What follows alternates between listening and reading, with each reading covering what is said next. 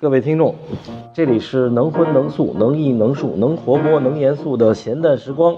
我是周哥大同。呃，今天非常有幸啊，跟那个受这个单老师的邀请啊，单增老师是这个杭州呃这个中国美术学院。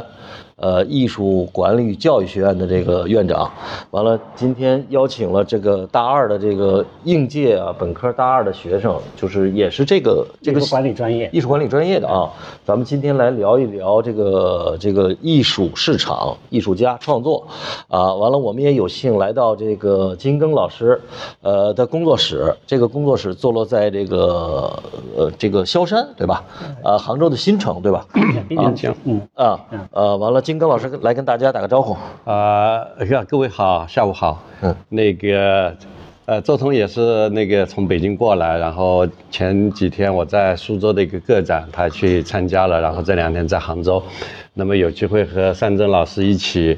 呃，坐在一起，能够和大家，呃，聊有关今天的主题，好像是艺术和艺术机构前沿，呃，艺术机构前沿有关市场和艺术的一些有关问题。那么，反正我们请到了周彤老师。周彤是在行业内非常知名的一个专家吧，呃，对市场的分析，包括对收藏，都很有自己的个人建树。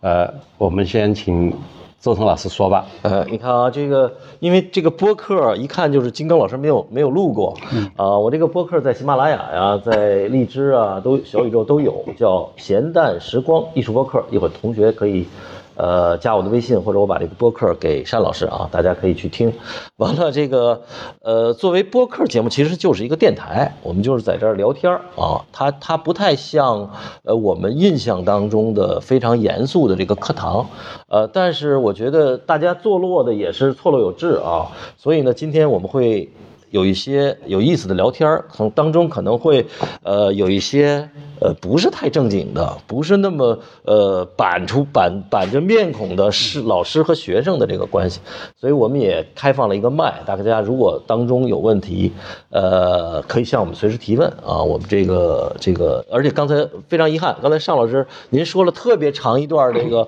我我特别遗憾没有录下来，呃，我我再再，我想您再说说 刚其中的几个有意思的点，我觉得特别好啊。好，那今天这个，因为我是呃在这个中国美术学院工作啊，那我们在呃一六年的时候创办了艺术管理这个学院啊，包括来我来负责艺术管理专业啊。那从去年开始，我就不再继续担任呃这个副院长的工作，呃，但是做这个学科带头人还一直在坚守在工作一线啊，教学一线。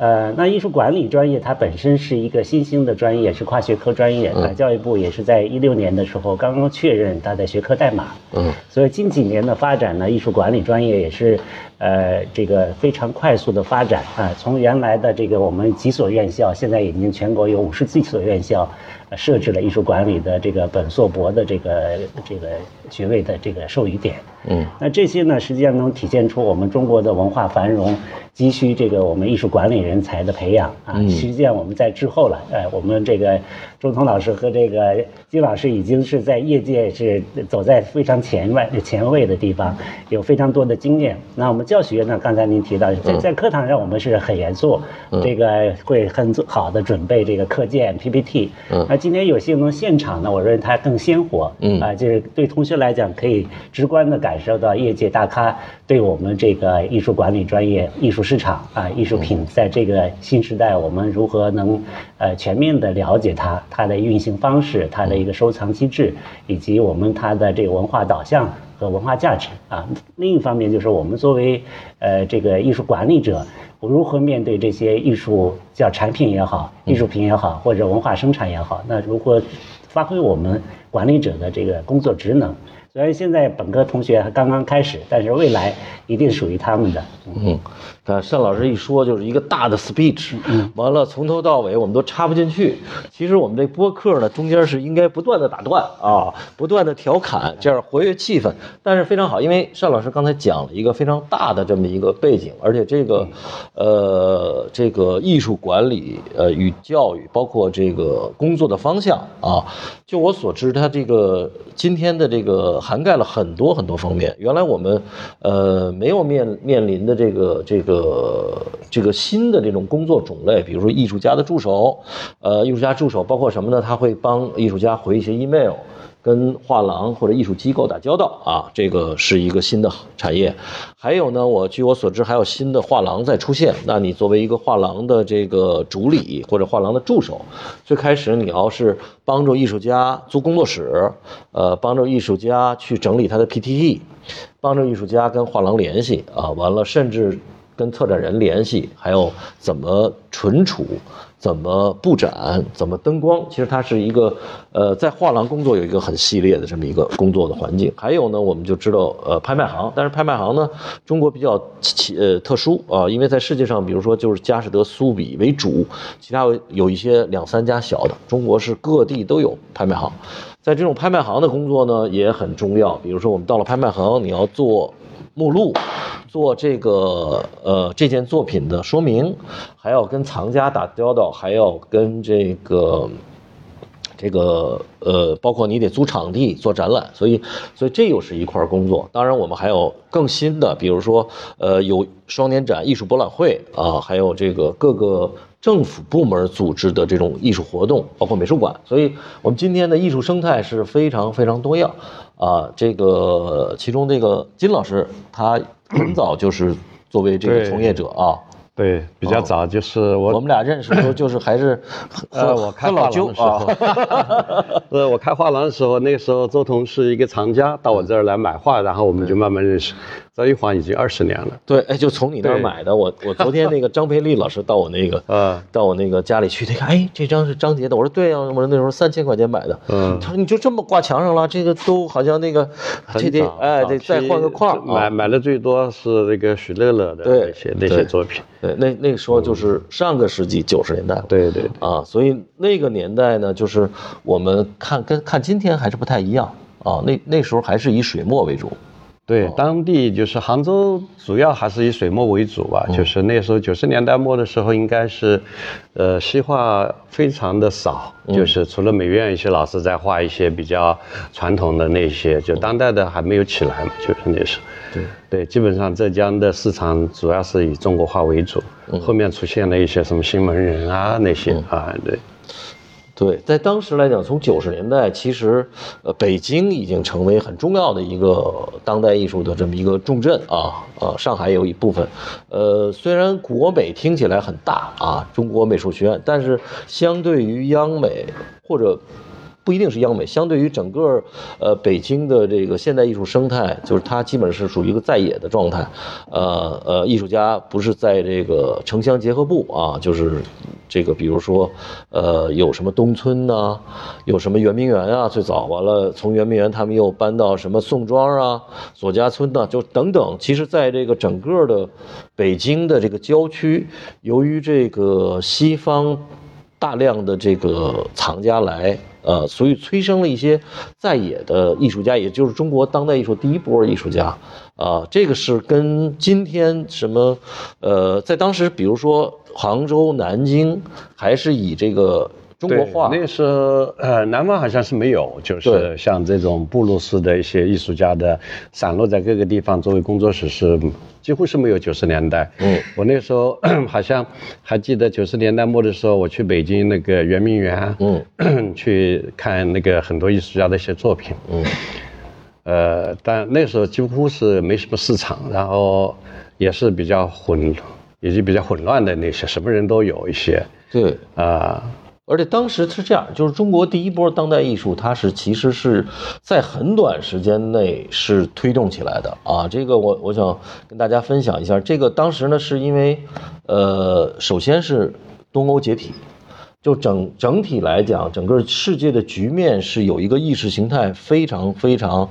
呃，今天我们回头再看，是一个一个东欧整个社会主义阵营的崩塌。在这种情况下呢，他们觉得中国这个社会主义可能也不一定能够怎么样。结果呢，就出现了一些，比如八五新潮，这些艺术家呢，很多是对于旧有的我们所有过去的以这个全国美展为审美去向的这种，呃，这种。这种审美意识的反叛吧。这样很多年轻的艺术家呢，会离开了体制，自己去创作自己的作品。这个时候，西方的很多的策展人也好，或者是藏家也好，包括很多外交官啊，你像这个希克，也就是在香港对呃瑞士的他瑞士使馆的，对对瑞士使馆对，嗯，他们当时买的就是非常便宜，而且中国艺术家当时没觉得这个作品是。是值什么钱？甚至有送啊，呃，有有有有这个，只要能有人欣赏就好。所以当时整个中国当代艺术，呃，这些艺术家呢，呃，首先来讲，他大八股新潮我是去看的，呃，这这些艺术家其实对于整个西方现代主义的脉络并不是特别清楚，因为他们大。咱们也没有那么多书。今天我知道大家你们要看美术史，比如说贡布里希的啊艺术的故艺术的故事啊，或者什么印象派简史，呃，或者是李德的这个呃现代绘画呃简史、现代雕塑简史，这些你们都随时都可以看到，甚至画册也是。但是在当时。这个中国有一本画册就非常难得了，而且这些画册印的都不是很精美。在这种情况下，艺术家就互相翻传，所以他们很多的是直接拿来当时最流行的那个图像，完了经过自己原始的这种冲动再改造。这波艺术家就是他上了以以后，他这一波的整个中国当代艺术的这个第一波的图像非常的震撼，因为西方人没有人弄没弄懂这是什么。所以大家就是策展人也好，或者是甚至有一些炒家，呃，当当我们今天回头看，他在很短时间内就把这个中国的比较头部的几个艺术家炒到了一个非常呃疯狂的地步啊。其实这些年我们一直在还这个债，因为炒炒得太高了以后，呃，接盘的又没有了，而且它意识形态那个基础又。不存在，所以这个是一个我们今天回头看这个第一波中国当代艺术的这个退潮也好，或者说不像当年那么火的这个这个。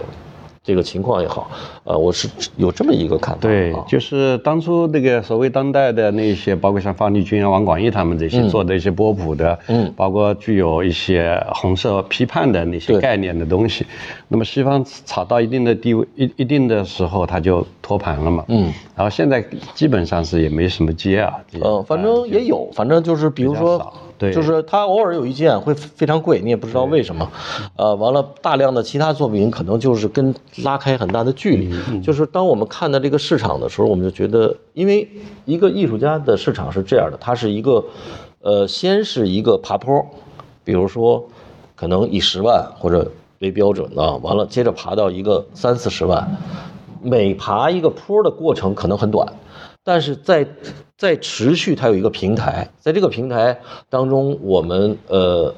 藏家也好，市场也好啊，呃，还有这个这个这个与关注的这个批评家也好，他会在看这个艺术家的变化。如果这个艺术家接着往前进步，他会可能再上下一个台阶儿，呃，一定要在这个台阶儿稳稳的再上第三个台阶儿。基本上，如果一个艺术家能够。持续的保持在百万级，基本上已经是一个非常好的，而不是说我们昨天还三万五万，明年可能就五十万，后年就五百万了，这是一个非常奇怪的市场，这是当年的那个市场，所以我们今天回到看呢，我们今天的反而年轻艺术家的市场是一个稳定的，哦，这我我觉得尚老师您。在也也当时也出过国，啊，您您聊聊一聊您在国外的那个观感啊。我认为中国当代艺术的发展还是很有活力啊，这个活力呃，不管是现象还是这个市场的一个支撑啊。呃，我当时在德国柏林艺术大学读书的时候，我的有一篇呃论文是关于中国艺术、当代艺术的这个合作与对抗这么个话题。实际上，在这个国际文化交流过程当中，我们受益于现代文化的一种传播啊，包括我们这个中国的艺术院校的建设啊，比如今年我们中国美术学院。呃，就建校是九十五周年将近。嗯，那这个过程当中呢，实际上是我们从二十年代到三十年代，呃，到这个呃呃战争年代以及呃这个四九年以后，我们有非常多的一个发展的一个历史阶段。啊，特别是改革开放以来七八年之后，我们的这个文化艺术的繁荣，比之前的这个三十年还是要丰富多彩很多。呃，而且是多元的啊。那最早的这个文脉，我们可以看到，中国的艺术教育肯定承传了法国呃美术学院的这样的一些这个写实绘画为主体的啊，徐悲鸿先生啊，这个林风眠先生，嗯。那不管是他具象还是有一些抽象的，但总体是这个这个欧洲的这个文脉。嗯。那另一部分文脉是从前苏联的这样的一些这个社会主义阵营，刚才提到这个交流里边。对，马克西莫夫嘛，他们有一个在央美有个班儿。实际上对中国今天的艺术院校的这样的一个教学机制，嗯，艺术家们的这个技术能力的这个培养都非常有益处。嗯。但是呢，呃，我们可以说，就是我们在现代性洗礼方面还有很多课还有没补好。嗯。就像您刚才讲的，这个九十年代的这个。第一波的这个这个这个呃所谓前卫艺术，他们在市场的关注或者那个时期的一些这个发展和影响，以及后来变成这个呃这个艺术市场的一个主流。嗯。呃，反过来就是再回到一定时呃这个从历史的角度来讲，它又变得可能会比较低迷，或者是一定的呃回到一个真实的一个状态状态。嗯。那这些呢，实际上就是说我们可以看。就是近四十年、五十年的一个历史的时候，呃，比如说我们呃呃，当时叫浙江美术学院，嗯，浙江美术学院，我们很早就收购了这个采购了西方的一批书啊，就是这个几十万本那个画册，那那个是在全国应该是艺术类图书是最齐全的，我们的图书馆里边，所以我们的师生都可以看到很好的精美的画册，嗯，呃，所以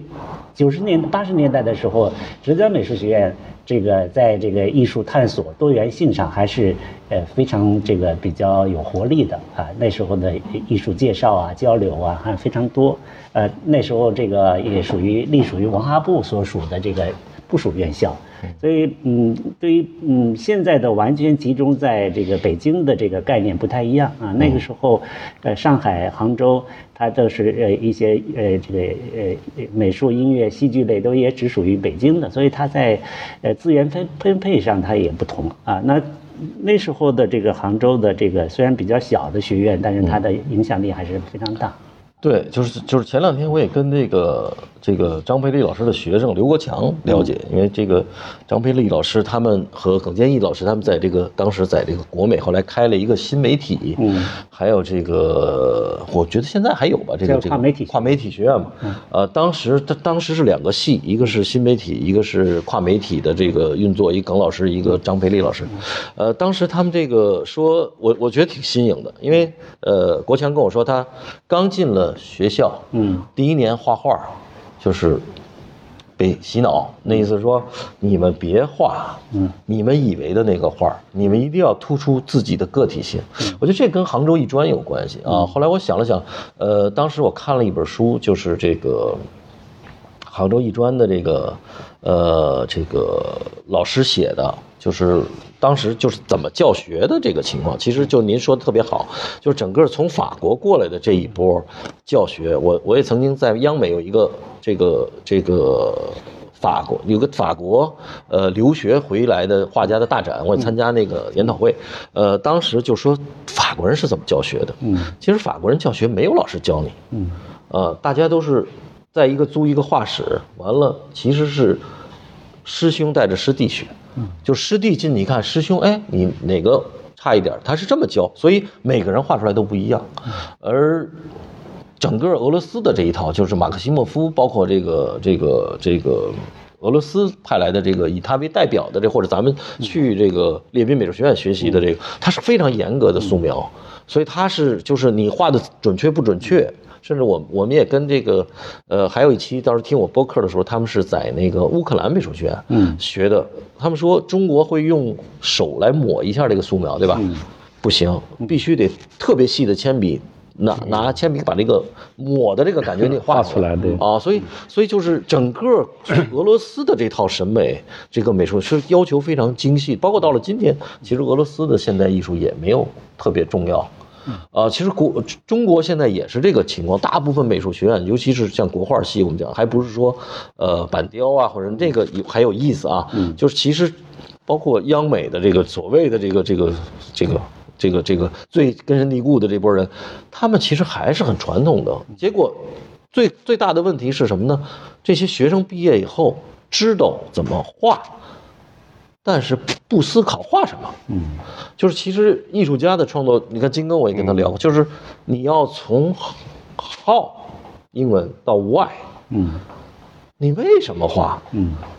你是说我我我我我为什么画？而艺术家是完全是自我来创作的。其实他艺术家的工作室，我们今天来看的金刚的呃这个工作室，他面对画布的时候，他除了要思考。好怎么画，他还要想想 why 我为什么要画这个？金刚讲讲你为什么要要画？因为你原来不是画画的。对对，但我从小也是学过画，就是 基础还是有。对，但现在画画，我觉得就是完全是凭感觉嘛，没有，因为我没有在学校里经过那种很严格的那种所谓的画素描啊这些，当然自己也是画过的啊，画过对，呃，可能就幼儿园大班画过，对，更更自由一点，创作的时候更自由一点嘛，然后。哎，反正就是那么个过程。突然我觉得可以画画了，因为我做了二十年的画了，我看过无数的画家的作品，各种各样的人，嗯，包括在我手上，我们把他们捧红的也很多，嗯，呃，但那个时候我觉得我平时也在画，但感觉总是不行，嗯，就是没有那种就是哎可以想表达自己内心的东西。那，呃，疫情的那段时间，因为时间多嘛，然后一个人闷在里面，哎，突然画画就感觉非常好，就是。这个时候我才觉得，就是画画就应该是这样子，就是你想画什么就可以画什么。对，哎，但你你会想，去去思考。比如说我前段时间画的，早期一点的时候就画的就是自然当中的一些，呃，所谓的我我认为就是说我们呃没有见过的一些东西，很飘渺的一些东西，呃。但还有就是，可能和我过过去的一些旅行也也有那种感受，就是看到了一些原始的、非常原始的一些森林也好，那像像那个冰岛的那些山也好，就是非常奇怪，就是哎，自然界还有这些东西，就是你完全就是想象不到，但是确实是有。那么，然后你再去深一步的去思考，就是说，你还有没见过的嘛？嗯，对吧？因为我们看到的、见到的那些已经觉得很奇怪了，但我想一定在世界某个角落里还有一些我们没见过的东西。那么我去想象它，然后我想表现的是那些东西，就我内心想某个地方、某个角落或者某一个自然界当中啊，它会存在的一些东西。就前几年我会画过那些，就是看上去有点形又无形的一些东西。对，哎。那么现在现在好像就，呃，有第二个阶段，好像画画画画，它就会有一些山的形状出来。嗯，那可能和我过去学国画啊这些还是有点有一点那个有有一点关系吧。就是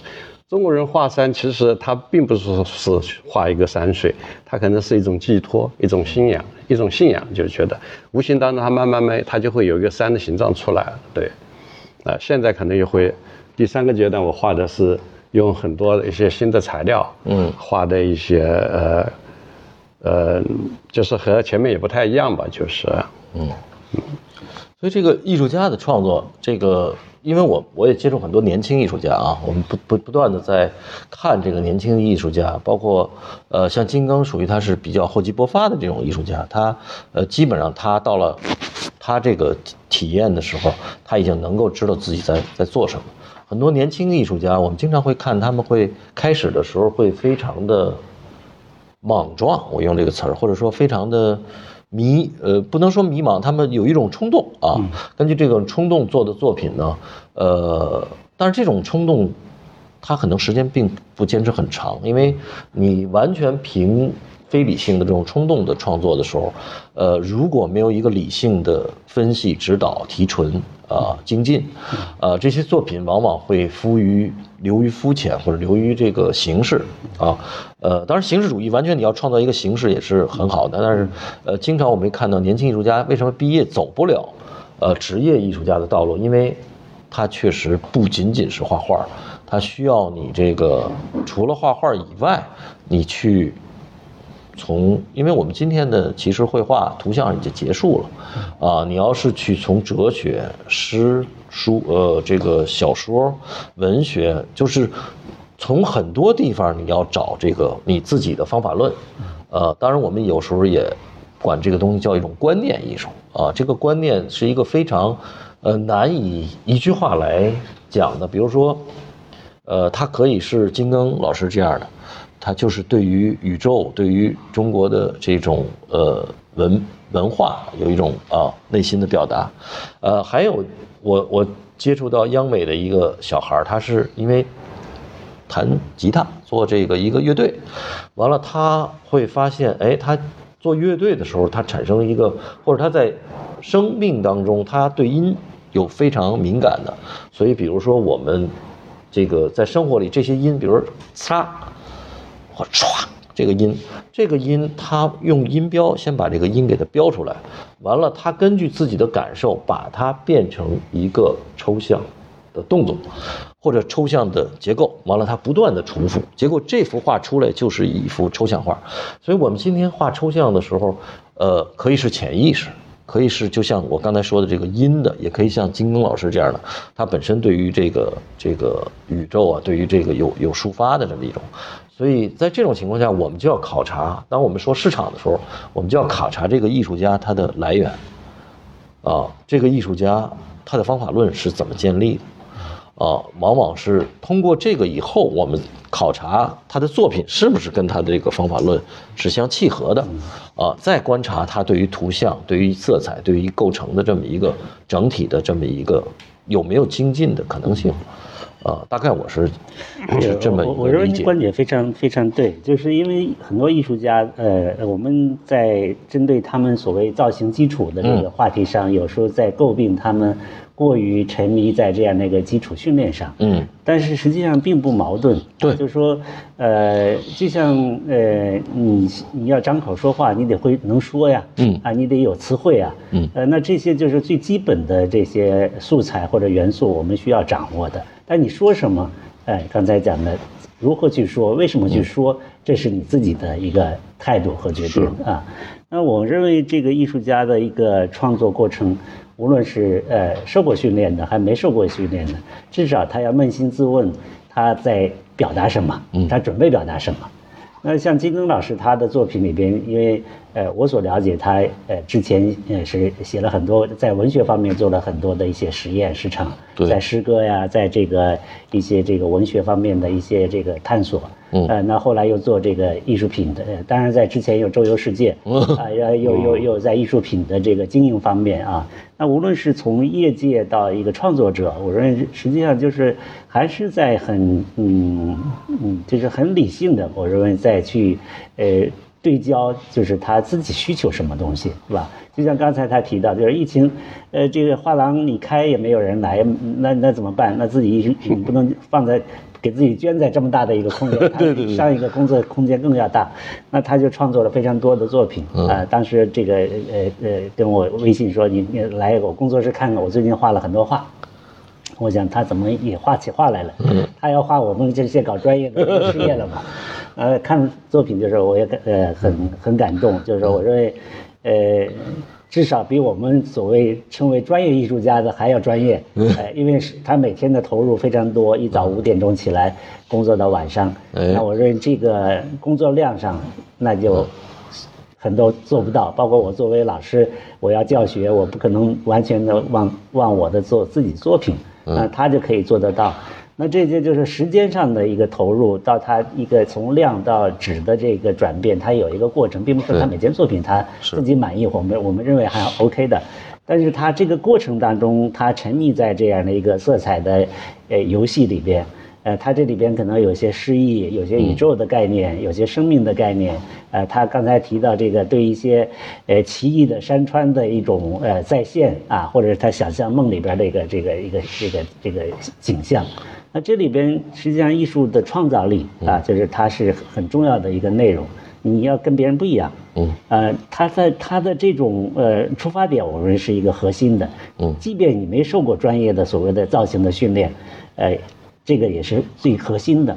当然，你受过很好的训练，你可能走得更远啊。对，呃，不然的话，你你想表达表达不出来。就像我，我想我的意思是到了，但是我这个词语不对，就像我们说外语一样，那单词量有限，嗯，内心是想说，哎，除非现在有意念啊，意念我们可以或者插个芯片，我们可以突入就说出来了。它就是这个，我认为，呃，这种呃媒介或者形式还是需要的，但是核心的内容更重要。对，单老师说了一个特别有意思的这个这个点，就是当我们分析一个艺术家的时候，我们一定要呃从他的缘起来思考。比如说，呃，尤其像金老师画的是属于东方的这种抽象啊，东方的这个抽象呢，其实呃，在整个四五十年代开始，就是我们呃，首先这个。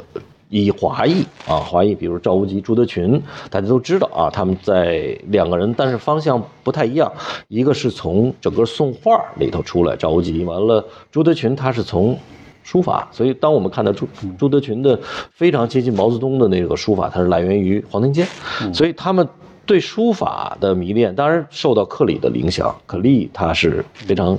孩童稚嫩的，呃，甲骨文，比如说这个赵无极，他们每个人的方向不一样。还我们再回头看，比如说留法的曾海文，又叫唐海文，他也是就是在一个纸张上画抽象，其实他非常像接近于金庚，他是那种。就是非常感性，但是我觉得这个单老师说的一个很重要，就是当我们观看一个画家作品，比如金庚，他呃从年轻的时候他就写诗、写文学的这个啊朦胧诗的这种，一直在参与这个活动。其实这种抒情啊，而且杭州这个地方啊，鲁迅说这个郁达夫说你来杭州就要消磨你的意志，啊，当我们来到这个地儿以后，他的这个山水，它不是。呃，他抬眼就看见了，对吧？啊，这个这个美院的象山，你抬头就竹子啊，所以这种这种对于山水的引进，它是一个呃，包括还我们还有一个老朋友，呃，洪林老师也是，他去了黄山，就是他在南方江南的，他他自然而然他就对这个山水有一种感受，啊，所以再加一个文学的叙事性，这就是呃，当我们分析一个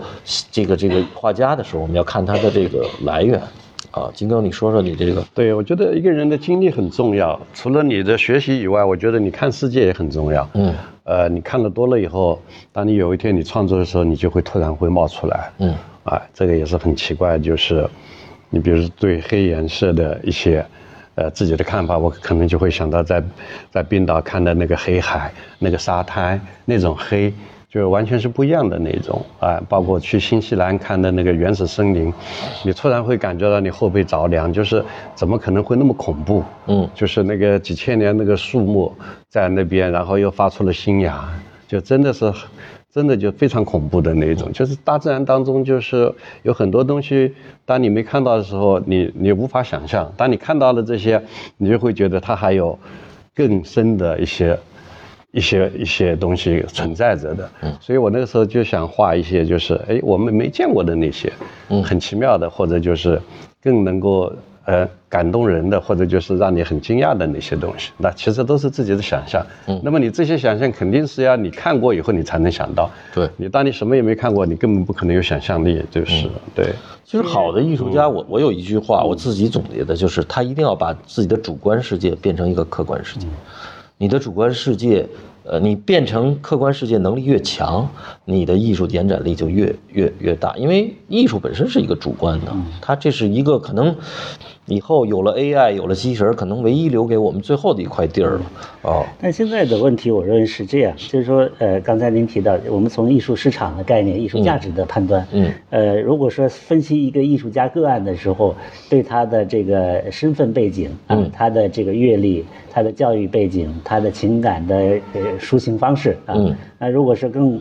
综合的来分析它的话，可能会更精准的来对对标。从一个分析呃学的角度来讲啊，是那这个它在在恒定它的价值的定位的时候，可能更精准一些。嗯，呃，因为。作为一个艺术家来讲，我们看很多刚才提到，呃，我们中国的一些艺术家，嗯，可能一开始比较生猛啊，就像人的有激情一样啊，那可能荷尔蒙多了，他这个激情就更凶猛，嗯，那但是呢，就是说这种理性的，呃，这个呃，就是作为人的这种理性的，我们叫文明的也好，呃，它呈现出的这样的一种呃呃内在的，或者是我们称之为文明的东西，嗯，呃，可能更长久啊，因为它可能是更经过。锤炼过的，把这个呃非常呃这个呃这个这把这个理这个热情的或者情绪的回归到一个非常冷的地方啊，就像德国，我我的理解，呃呃，在德国的他的这个他的激情，呃他的诗是建立在非常理性的基础上，他的浪漫也是非常理性的浪漫。你你可能看他无聊，他们的对话可能也很无聊，但是它里边很深层的一个人性的思考或者灵魂的拷问。呃，那艺术家的，我认为他更是这样。呃，他除了这个，呃，他的技能之外，呃，如果说他没有从内心出发，他就会很多样啊。这个多样都会能找到别人的影子啊，就他自己可能都成着一个替身一样，或者是他是一个一个木偶一样啊。那这个就这样的作品，我们说他啊，非常脑子非常灵光，呃，非常好学，非常有能力，模仿力，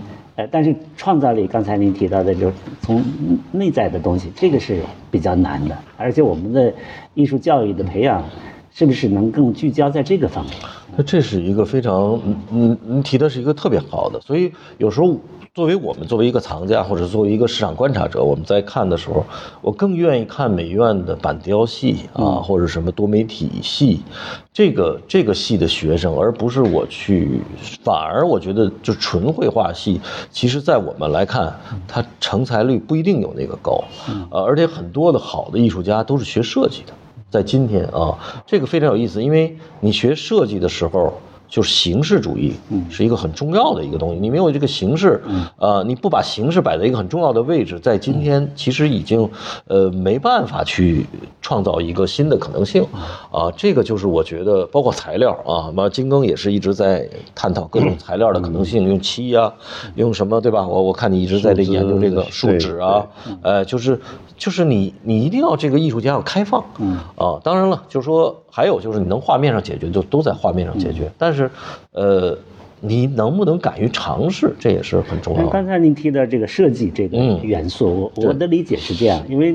德国是对这个抽象艺术。做最大贡献的一个一个国家，那从包豪斯时期，他们对形式语言的这个分析和探索，呃，他把这个艺术当成科学来解析。嗯，那从柯利也好，康定斯基也好，和这个伊顿也好，那他们这些人在。视觉形式语言上的探索，我认为是奠定了我们现代艺术的这样的一个机制。嗯，当然前期，呃，包豪斯之前，呃，法国、意大利很多艺术家的这个新艺术运动，它也有一些这个呃抽象元素的运用啊，在画面上的一个呈现。但是真正在学习学院里把它落实到一个呃学术研究或者科学研究或者课堂的一个分析研究，给年轻人更多的一个理解。那实际上就是这个，您刚才提到这个设计元素。对，因为比如说我们当然你做一个花布纹样，你可以还原成一个花纹或者一个一个鸟类植物，但是它必定要还原到一个。这个二方连续或者四方连续啊，它这个变成一个图案啊。嗯。那从一个原始的这个图形转换一个图案到一个抽象的色彩，嗯，它这个实际上是一个视觉图像转换的话题。嗯。那就我们原原来的这个呃视觉经验是再现啊，模仿啊，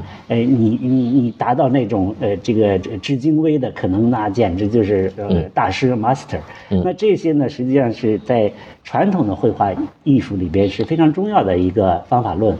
但从设计开始，它需要把这个可视的图像变成第二自然啊，变成一个呃呃所谓用用设计这个概念，设计概念它可能一个抽象的颜色，这个颜色可能我们会想到桃花，会想到嗯玫瑰啊，会想到什么东西，但都可以跟你更多想象，因为它已经呃提炼出来了。对，这对抽象它是这样。我们今天讲抽象的时候，您刚才说了一个，就是这个设计，它其实很重要，是一个抽象能力。嗯，抽象能力，比如说您刚才说的这个色彩抽象能力，造型抽象能力，或者是这个结构的抽象能力。啊，它它有多种的这个能力。这个往往，呃，一个艺术家，尤其是年轻艺术家，这个他我们在观看或者考察他的时候，这个是非常重要的。嗯，这也就是我们。还有一个呢，就是呃，另外就是一个呃，思考的这个美术史，嗯，啊，比如说我比较关注东方的这个美术史，比如具体派啊，啊，立呃物派啊，嗯。啊，大家呃作为年轻的一代，你们要呃，今天我们已经不是完全西方的话语权了，嗯，我们再回，当然这这些日本的这两个派，呃，包括连着这个韩国单色画的这这一部分，他们这这。作为一个派别的，他们的这种思考啊，李宇焕他还是兼兼着这个韩国和日本的这个两两两边所以这些艺术家他在呃思考上的这些呃这些我们也是需要学习的。啊，这个所以其实做这个听起来您这个专业很很。名字很好听，但是其实具体到，呃，具体的时候，其实需要大读大量的书和读大量的做大量的这个，因为首先是一个图像识别能力，对啊，对，图像识别能力你没有这个判断力，你没法说了，就没对。后边没法解释了，对，因为比如说像金庸老师他的色彩，他有一幅画是他在那个原来工作室我看就一个绿颜色的画，嗯，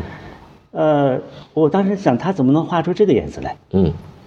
呃，有一次我在这个就是呃龙屋一个水库，在那儿呃这个游泳的地方，那这个这个地方就是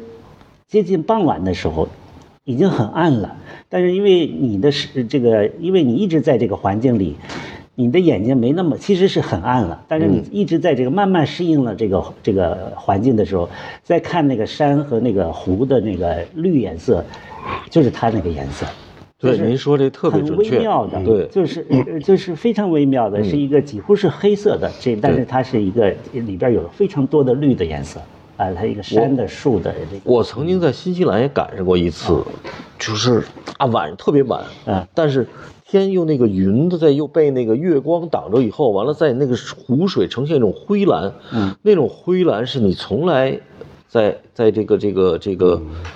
自然界可能很偶然会出现的，嗯，我觉得这点金庚确实他在这个色彩抽象的能力确实是非常强的，呃，这个也是他们说考美院，其中有一个就是考绘画就是色彩，嗯，我一直觉得哦，我我我一直不是特别理解啊，因为有的色彩有的有的人他有色弱或者色盲，我就是色弱色盲，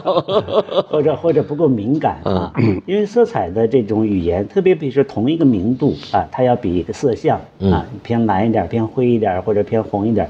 这种很微妙的，它因人而异，它生理生理的嘛，是吧？那这个有的人非常敏感，就是对于那种同一个明度的，它可以分出很多。当然，对于比如说呃原来的老的这个印刷的师傅，嗯，这个印刷厂的，他一个黑颜色可以五六十种，他都能分出来这个黑色不同。但是我们如果说呃视觉比较呃概念的话，嗯啊黑色就完事儿了，嗯，就像我们中国人的头发一样。都黑头发，但是它可能有深深色的，还有浅的，还发黄一点的，嗯，或者是灰白一点的，它是不一样的。嗯，您说那都是原始的，我们今天在看这些孩子们头发，你不知道是染的还是自然的了，所以就是特别有意思啊。就是今天确实因为这个社会变了，其实画面，嗯，包括艺术家的敏感都是，其实是一种社会的，也是一种反应，是吧，金刚？对，因为对色彩，其实它是要要。敏感，嗯，就是我画很多那个黑颜色的画，就是它其实你一眼看它是一张黑色，但其实里面大概有最少五种，五个那个和黑有关的那个色块，那可能会里面偏一些冷色啊，或者偏一些暖啊，那你不停的在调的过程当中，就是你会，呃，感觉这个颜色是你要的。因为我过去做艺术品的时候，经常会觉得，哎，人家一张画，我们说一张画没画好，可能就会说，哎，画脏了。嗯，画脏那时候其实，哎，其实就是这张画的颜色不对了，不对了，对吧？灰它也灰得很漂亮，它也不脏，灰不是脏，对吧？脏就是你这个颜色已经是说不出来，出来就是怎么讲，就是像看一个人一样的，就是你好好的一套衣服，你就看上去就很脏，嗯，对吧？但其实你单独的看这件衣服，它也。也不脏，但颜色也我觉得也是，就是你画一个灰颜色，它也会感觉这个灰的很纯，啊，很漂亮。就是我觉得我对颜色就是一开始画画的时候，就我首先是对颜色的去去去把握。嗯，我觉得还有一个就是我看很多艺术家过去，他们就拿很多画给我看的时候，我就会觉得，哎呀，这个人功夫真的是很好，画工笔啊，线条也勾勒很好，但为什么就是很俗？嗯，对吧？俗就是颜色不好。它那个就是很香里香气的绿，那个绿里面带一点黄，带一点红，你怎么搞也不行的，对不对？那功底很好，但颜色颜色把握不好，就我觉得颜色可能和自己的那种审美或者你自己去判断也是有关系的。嗯，啊，就一个是不要不要把这个颜色画得很脏，就是啊，然后就是黑颜色也是的，黑颜色也，呃，你也可以画得很漂亮，就是。就是很干净的那种黑，但不是说纯粹的，就是一一个颜色用黑颜色画黑色，不是这样。它因为它是有靠别的光啊，靠别的影子啊，靠别的东西来衬托。嗯，对我这里现在没什么那个。我有一些音乐界的朋友，因为音乐它可能更容易有个度量啊，衡量。因为美术呢，它实际上很多含糊的、说不清的。嗯，那比如刚才金东老师提到这个色彩的一个差异，嗯，那如果是一个音音音乐方面的唱也好，弹奏也好，你错了，很容易辨别出来，嗯。再说音乐是一个时间的音时间的艺术，它它有一个连续性，你这个音和那音搭的不顺就不协调，嗯，或者刚才讲的色彩色调有问题，它就它很容易刺耳或者不不不舒服啊。即便是同一个人，他那天心情好，可能那弹的很好，也是不一样。那这个里边实际上就是说，我认为艺术里边这种呃嗯，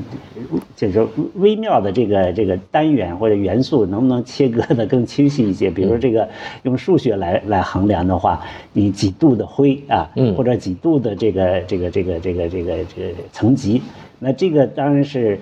非常科学了，嗯，那今天呢，我认为这个智能这个机器人来来来创作作品的话，它肯定已经把这个大数据都给你储存好，嗯，啊，那你现在可以跟他讲啊，我需要一个深灰色调的深度，比如说九十五点五啊，九十九点九九九九九，嗯，那可能和一百又不一样啊，就差一点你看不出来，但是它通过识别，它可以识别出来，那这些的就是数学。在这个这个这个文学文化艺术里边的这样的一个支撑，我认为我们是欠缺的。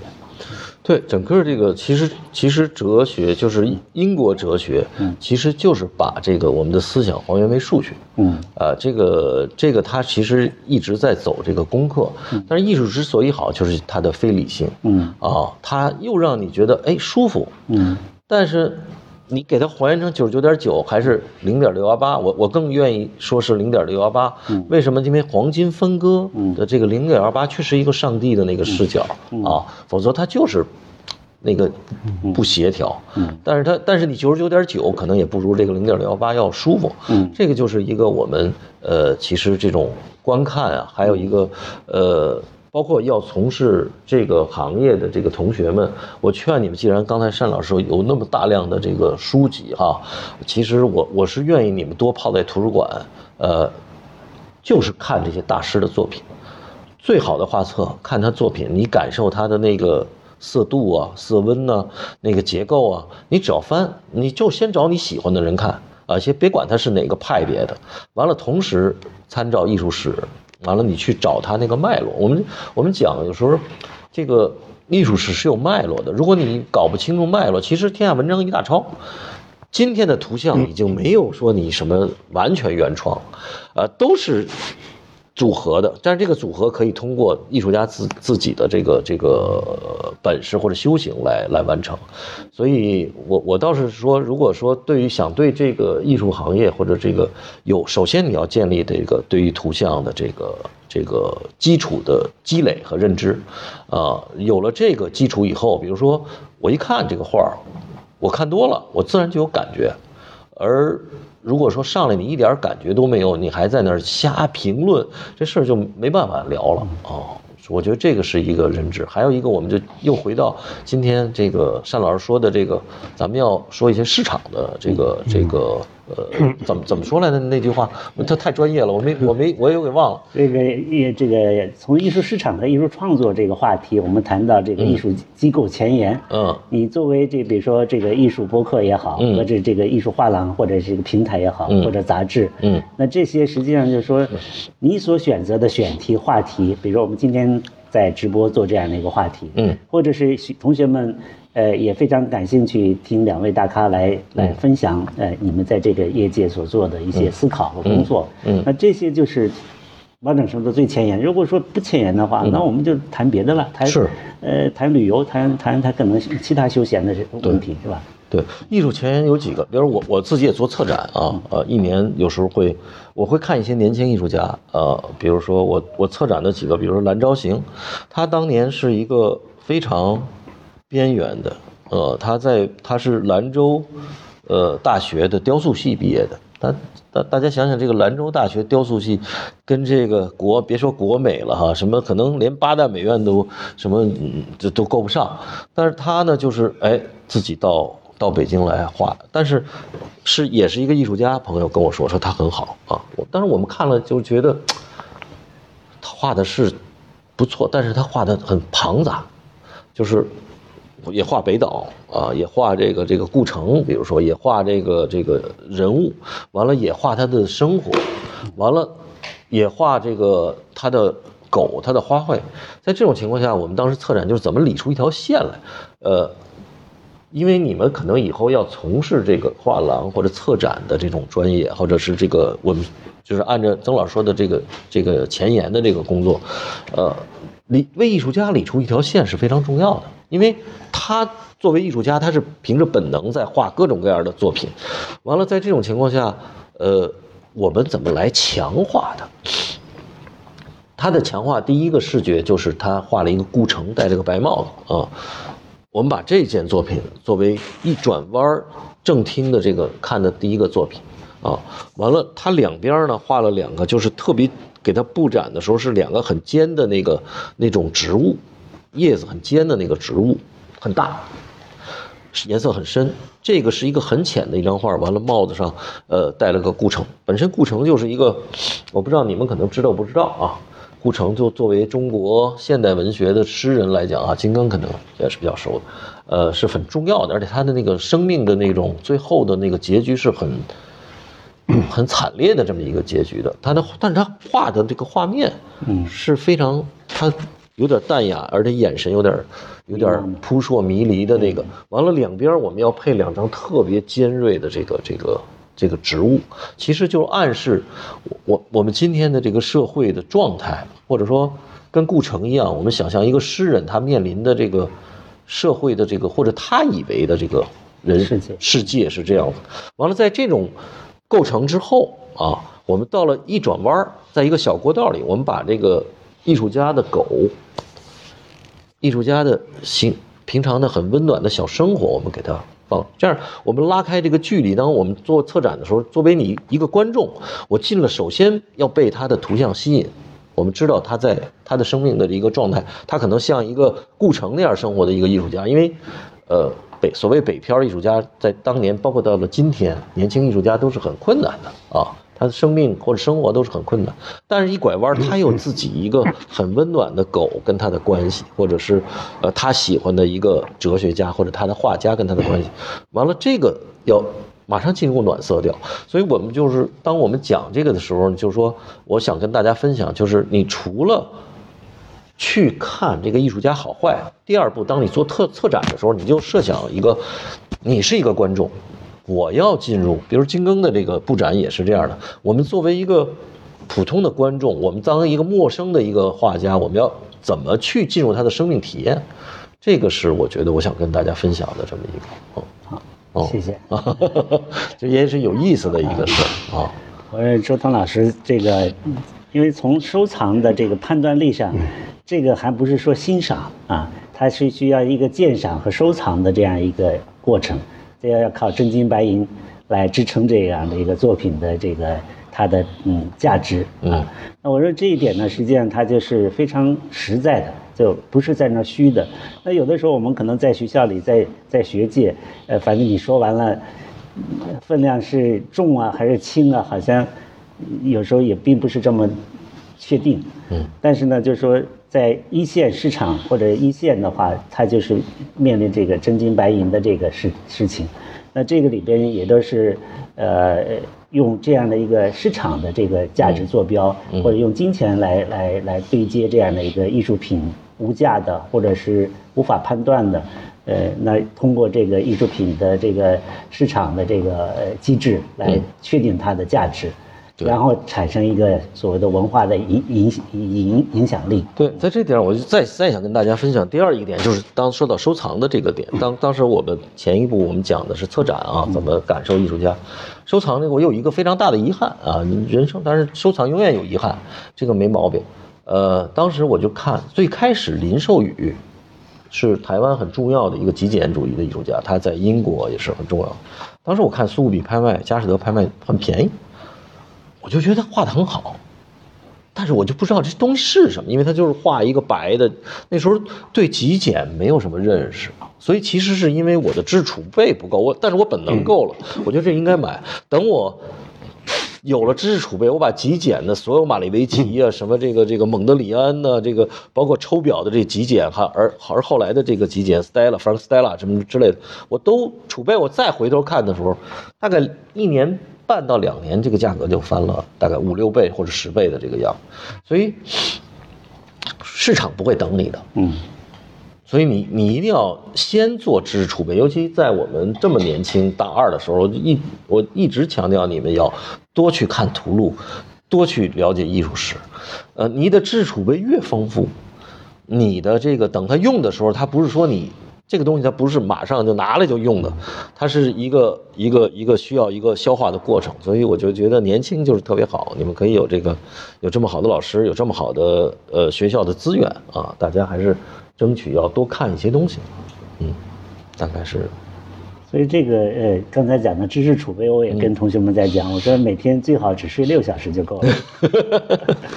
呃，当然这个一个愿景，实际上就是说，特别大学阶段，呃，特别是我们艺术管理专业，它的这个是个跨学科的，嗯，就是你至少在艺术史、在写作、在这个呃运营管理方面、市场社会学很多方面去了解到它，你才能开始工作，不然的话，你你你是。怎么定位自己的一个角色啊？这个是很难。所以您刚才提到这样的一个大量的图录的这个，其实一个图像储备。对。呃，你看的多，呃，自然至至少这个，这个我们讲这个这个，它这个这个就是同一个风格或者类型，它的这个系统啊，你会比较熟悉。所以跟同学们讲，我问他们，他们说这个他们只了解到呃这个呃古代美术史啊，或者是现代美术史了解一些。对当代的我们，我们我们学校也没设置这样的一个课程，这个也比较遗憾，因为之前它不是学分制，我们未来可能会呃实行学分制。学分制就是它是根据学生自己来组织自己的菜单，那这样至少它里边不会全都不知道这个东西。那这样呢，就是从一个这个自选课的或者是学分制的这个概念里边。就肯定比现在一刀切要要要要更灵活一些啊。就是聊到这个，我跟我想跟大家分享几本书啊。因为既然是年轻的学生们啊，我就想分享几本我觉得我非常喜欢的书。呃，首先就是李德的这个《现代绘画简史》啊，你们可以还有一个《现代雕塑简史》，这两本是很重要的。它基本上讲这个，我我忘了，可可能是现代主义之后的这个整个的这波。呃，这个完了，再往前推就是后印象画派史，主要讲的四个人，嗯，呃，这个修拉，呃，塞尚、高更和这个梵高。完了，再往前推就是印象画派史，啊，这个这个大家要看，就是其实我们现代美术都是从印象后派一点一直慢慢推推过来的，嗯，啊，当你有了这几本书的。你也可以顺序看，之后你对艺术史、现代艺术以以史有一个概念。完了，我给大家推荐就是要看福来的书。福来是就是整个这个英国形式主义批判的，也是中国，呃，不是这个整个这个世界第一波。他有点像哲学，呃，世界的罗素。他基本上把这个现代主义批判，尤其他讲的是塞尚及其画风的转变这本书，大家一定要多看。啊，它的非常里头的结构，或者它的讲的，它有一些很微妙，它不太像我们今天的有一些说法会很准确，但是它的体验性特别强，而且它就是它等于把塞尚拔出来。当塞尚出来以后，我们看所有的毕加索呀、马蒂斯啊，都是从这儿来的。完了之后，大家再看格林伯格。有了这些书的准备以后，我们按照这个脉络再去看画册的时候，你们原来喜欢这个人，我喜欢我喜欢梵高啊，再看的时候你就具体的感受，所以我是觉得在这儿应该分享一下这些。谢谢。我说这个周东老师从这个多方面的，因为作为一个藏家，作为一个车展人来讲的话，实际上就是说他刚才讲到这个呃展览的这个布展啊，嗯它是一个进入这个体验空间，实际上是吧？无论是一个绘画还是一个装饰，呃，它里边呈现出了这种。呃，引导你的一种呃视觉产生一种情情绪的一种呃游走，嗯那这个过程当中实际上也是一种视觉叙事，啊，通过这种视觉叙事产生了我们一种呃欣赏也好，或者是愉悦也好，或者是思考也好，嗯那这个里边我认为它需要很坚持的这些哲学的、文学的、思想史的或者艺术史的这个了解，至少是啊，他才能把这个氛围营造出来。对啊，你创造的这样的一个有有有有特色的一个展览，嗯。是。金老师还有什么想看看那个学生有什么问题，可以问问周老师。嗯，那个以后的一些打算啊，比如你们毕业以后想从事的一些什么职业啊、工作啊，都可以问问。对，大家举手啊？呃时间有限啊，难得机会啊，来这个你就拿着这个。呃，就是我想，就是想要了解，因为大家都是现在是呃艺术上面比较前沿的一些大咖，我想了解一下现在当下艺术市场里比较活跃的一个客户群体画像的感觉是什么样的？你讲的是客户群体是藏家的画像。拍点，照片，差不多，就是会愿意拍点消照片费这些艺术品的人的群体。首先啊，这个问题特别好，你就是将来的一一员啊。当当我我来到杭州，你看这个金老师这个这个萧山，全都是新的这个楼盘之后，尤其是杭州是个移民城市，像这个有点像这个深圳，所以所以。今天你问的这个问题，就是深圳的艺术市场正在开始起变化。为什么呢？因为它离着香港很近，所以呃，还有一个就是年轻的有钱人啊，就是大家都在奋斗。你买了房了以后，那挂一个别墅，你挂金老师这幅画多好，对吧？所以它就是消费群体已经开始出现了转变。过去只是说行业内比较高端的这些呃人在做收藏，但是今天其实收藏呃，尤其艺术品的这个收藏已经进入大众的这个这个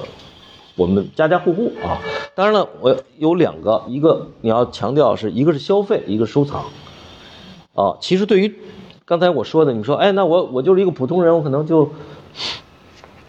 拿出几千块钱我买张画没问题。现在有网络的，网络，比如 Artend 的，我们前两天刚聊的两个网络艺术家，他在 Artend 都是第一、第三的，他们都是五百、一千的这个藏家跟着他成长起来的。所以你说的这个群体的群像，我没法给你一个标准答案。但是我跟你讲，呃，我们有很多的平台，有拍卖平台，有网络艺术家的平台，有小红书，啊，呃，都都在都在都还有这个像金老师这样的呃独立的艺术家工作室，或者画廊，或者零二幺西岸，呃，它这么多的平台，消费的群体非常非常复杂。啊，所以这个我们没办法一个呃从一而而而而说，还有当然里头也分的很多，有有买潮玩的，有买艺术真纯正艺术品的，还有买版画的，所以其实我们今天的这个市场是非常多元的。嗯包括现在也会出现一些什么 NFT 啊这种消费模式。对 NFT 这个事儿呢，呃，我我我们你可以听我播客，我们讲了两集，其中有这个郭成大咖在一直在鼓吹 NFT 啊，但是这个 NFT 呢，呃，其实它是一个非常非常呃被限制的，因为你你首先要有币嘛，对吧？国家其实在很多程度上并不支持这个币的这个市场，所以这个，但是 NFT 也有 NFT，除了这个币，NFT 也有自己的另外的开的这个 NFT 的平台在做，但是其实它跟币圈有很大的关系，所以不玩币的人，很多人可能基本上是离 NFT 比较远的。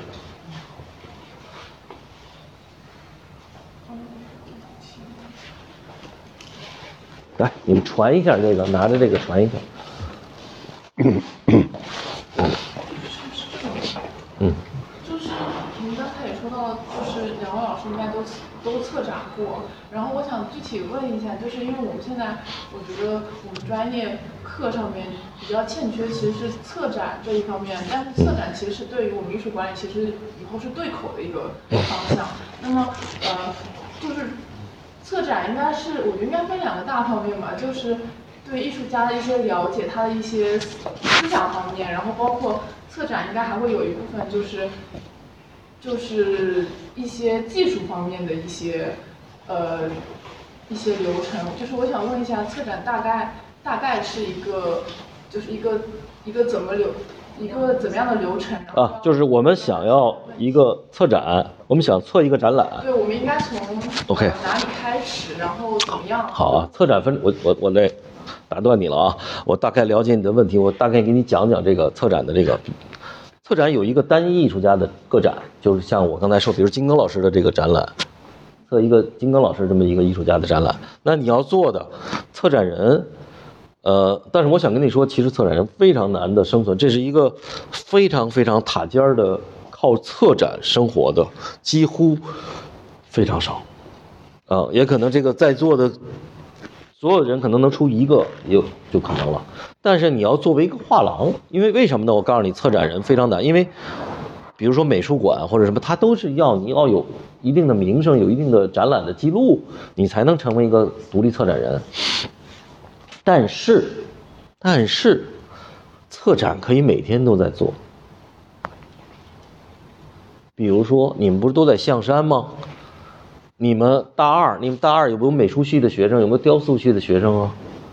你可以就在你们宿舍里头，在两个宿舍里头，或者找找老师要一个办公室，你就可以策一个展啊。把这几个你喜欢的这几个呃画家也好，雕塑放在一起，但是又是一个但是，你除了要把他们作品放在，你有一个什么思想，把这些作品串起来。比如我曾经策了一个展，就是居一的景观社会，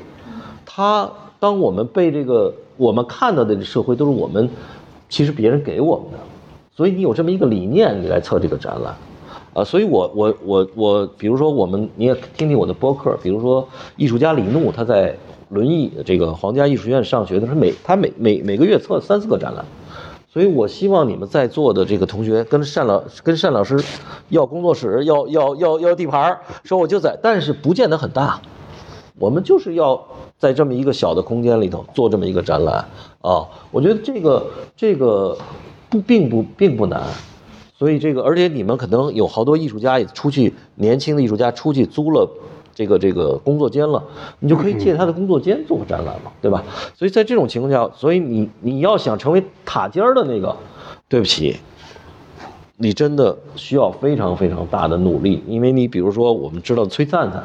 啊，他那时候在黑桥，他就是一个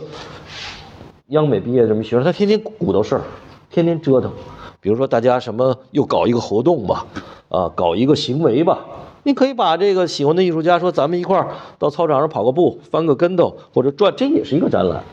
所以说，策展这个事儿没有一个边界，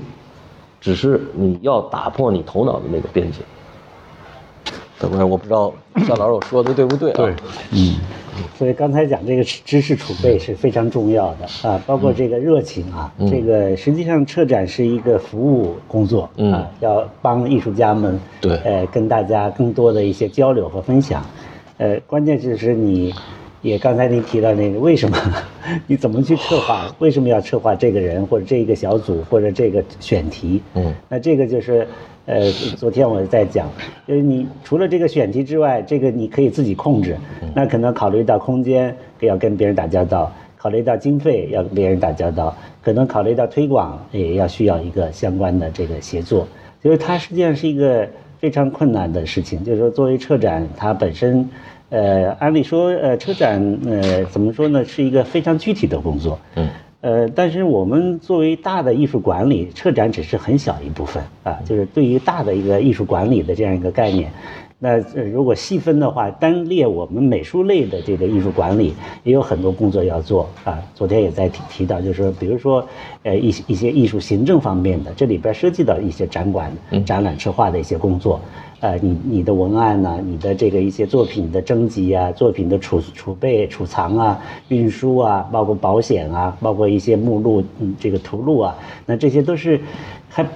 就是非常行政化的工作啊，那这些事情其实就是说，如果你没有这个呃大的管理的这个工作的这个格局和框架的话，你肯定做不做不大啊，也只能是针对一个可能小的这个个体或单元，呃，另外一个就是细节来提到这个。回到一个市场板块或者艺术经济板块，那它这里边要考虑到作品的这个，比如说尺寸，啊，作品的销售的这个或者一个这个时期的一个时尚的需求，啊，或者是它作品的选题，或是不是有一些呃，比如说宗教背景的，或者是社会背景的，或者一些伦理背景的，它都要考虑到它这个主题。即便选择儿童的这个选题的展览，什么样的儿童的这个作品啊，是去去呈现你要展现出少儿。的美术的一个一个话题来，就它实际上就是说，我们回到一个策展是很具体的一个工作啊。刚才这个我们周棠老师也非常具体，你就是选你的一个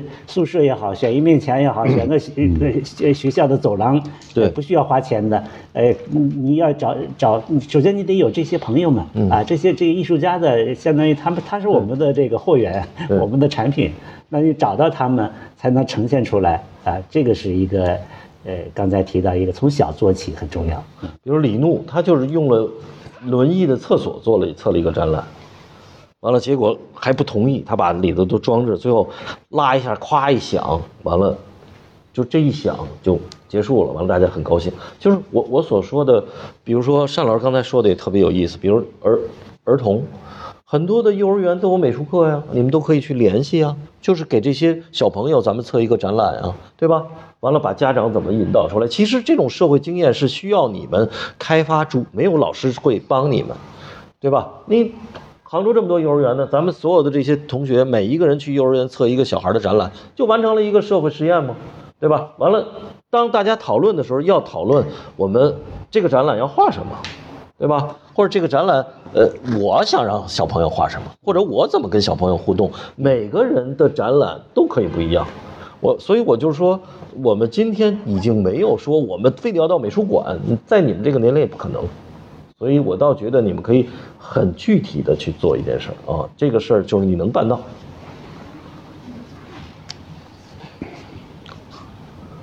大家还有什么？嗯，没错。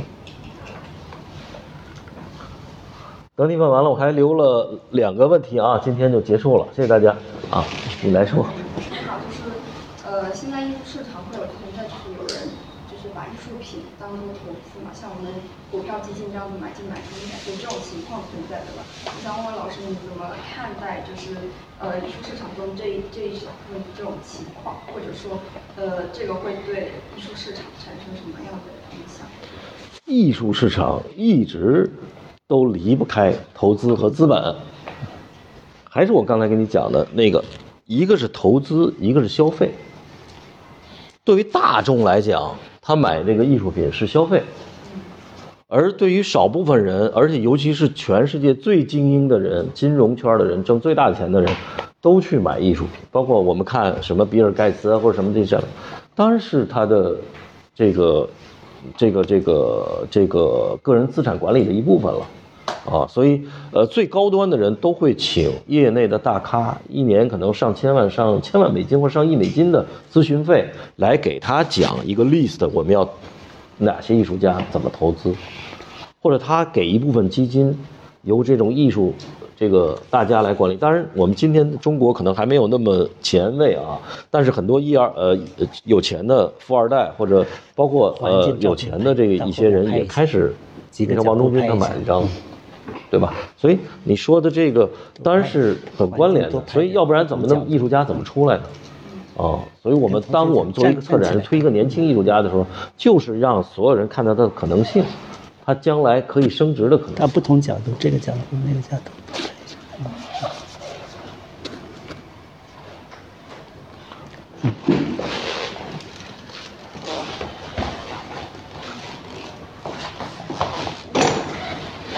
就是我想，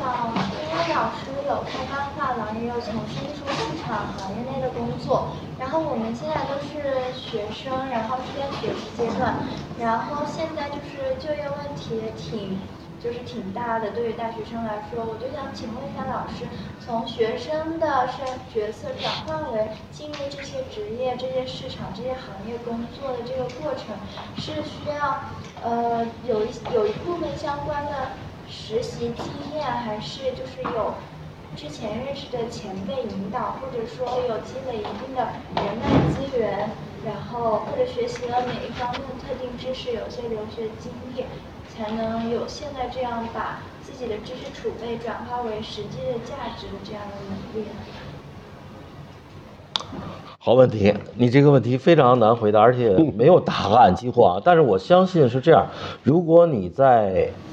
大二开始了啊，你们已经暑期，你们就应该去找一些社会活动的经验，比如说上浙江美术馆，或者上一些画廊，你们作为一个。实习生可以去免费的去帮人介绍，或者当你知道哪个艺术家有一个什么展览的时候，你跟这个艺术家联系，你说我作为一个免费的导览员，呃，能不能参加啊？呃，呃而且你像零二幺啊，什么这个西岸在上海，上海有很多的这个，如果杭州本地的这个资源不不不多的话，呃，那你们可以去上海去找一下这种机会啊。当然，这个所有的实习都是，我说句实在话，都需要如果。家庭背景，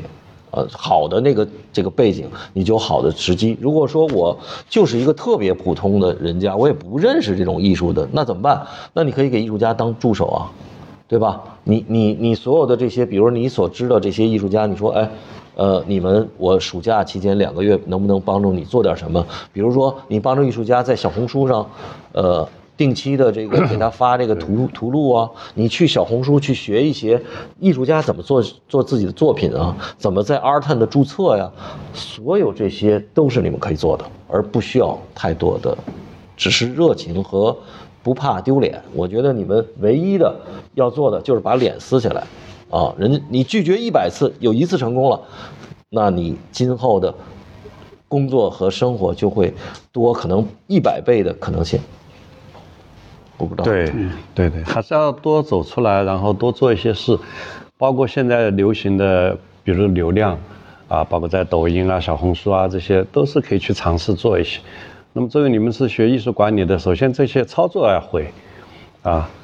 那很多艺术家其实他还是比较单一的，你像我就不会做这些东西，啊，那么你们也可以通过你们自己学的这些知识，然后可以。可以做做一些帮助艺术家，也可以做一些，啊，这个是挺有意思的。然后在这个过程当中，你就了解了更多和艺术家的一些交流，呃，跟艺术家，比如说做展览啊，那么整个过程啊，呃，他做一个展览也不是说那么单一，就是挂几张画的那么一件事情，它其实是非常复杂、非常综合能力的一件事情，啊，你要和场馆打交道，要和策展人，要和做学术的。各种，包括你的现场的效果，啊，你的资金来源，呃，这些其实你们都要在每一个环节当中都要去学，因为我过去也是做这方面嘛，所以说接触的比较多，所以说我在做自己的展览的时候，肯定就比一般的艺术家要来的更方便一点，因为所有的环节我都自己都懂，然后就做起来就很顺手，包括对方他们也会觉得，哎，做我就非常简单，啊。就不需要什么动脑筋，包括布展我都自己带团队去，所以美术馆都不需要派人来弄。我说，因为我们自己的团队非常方便，可能就会很快，几个小时做 做完了，啊，所以这些就是我觉得你们学这个艺术管理，就是所有的环节你们都要了解。一谈到艺术，你就完全知道啊，这是一个什么概念，就是。行，那嗯。如果没有问题呢，今天就到这里。嗯，谢谢单老师，谢谢金老师啊。完了，那个谢谢同学们，希望能够看到你们的成果啊。谢谢，哎，好。